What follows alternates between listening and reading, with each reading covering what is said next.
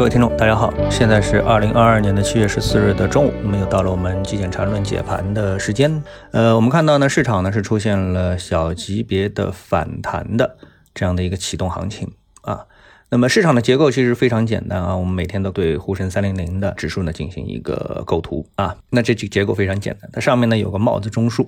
啊，也就是说呢，呃，它整体上呢就是一个类似头肩顶的结构啊，上面这个帽子呢就是它的一个头啊，现在呢在走一个右肩啊，当然这个右肩呢是说我们从经验上来说啊，有右肩可能还会继续的下跌，但是呢还有一种情况啊，就是如果说大级别要维持上涨的话，那这个信号在哪里？那就是必须走出一个上涨中枢的中级的一个形态。那昨天呢，我们已经说了，今天呢画的再更仔细一点，那也就是要求指数啊，这个先第一波反弹回到四千五百点附近，那么这个呢就 W 的一半啊，一个 V 字呢就做好了。那么还有一个另外一个的一半啊，因为呢根据缠论的理论啊，这个说呃一个标准的中枢呢，它得构筑一个。完整的 W 的一个结构，而不是一个 V 字的结构。当然，V 字结构也可以，只是概率呢相对要低一点。这就是因为结构越简单，它其实呢上涨的这个能量越纯粹啊，越有利。但是呢，这个你就要对市场有那么一点啊，我们说这个盘感，就是市场现在是不是具备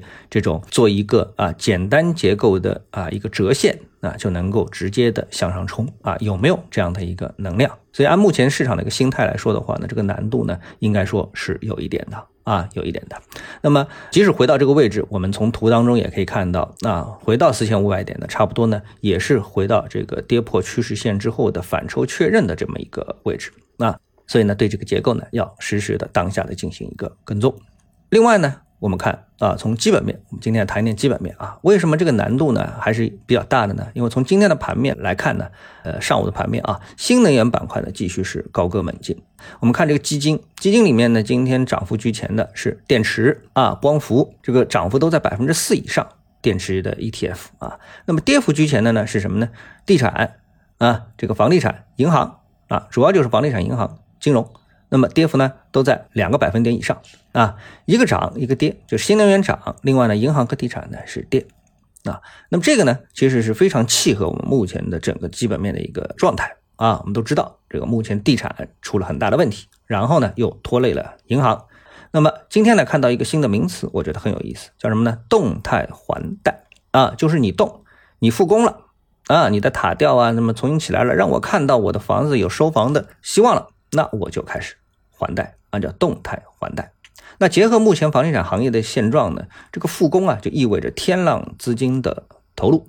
啊，天量资金啊，就是上万亿的投入啊，几万亿的这个投入，却不会有新的产出。为什么说不会有新的产出呢？因为这个房地产项目啊，从当时它建房时候啊，这个房地产公司自有资金的投入，加上银行的贷款，这部分成本它其实已经投入了啊，这部分已经投入了。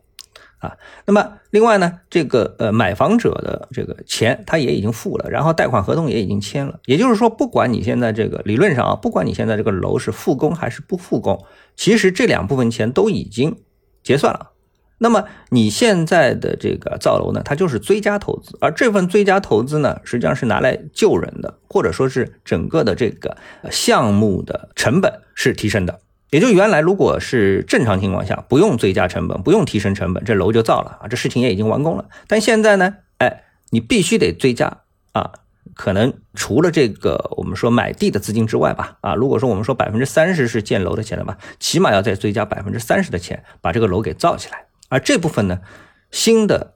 无论是谁投入这笔钱，其实都是谈不上有什么产出的。那没有产出的事情，又投入这么大的一个资金，这事儿谁去干呢？所以说这个难度非常的大。那么从宏观上来说，如果地产和银行受累，那经济就会受累。光新能源这么一个板块一枝独秀啊，要撑起整个的中国经济的复苏，这个难度想想还是真的挺大的啊。好，那今天中午呢，我们的节目就到这里，我们下午的时间再见。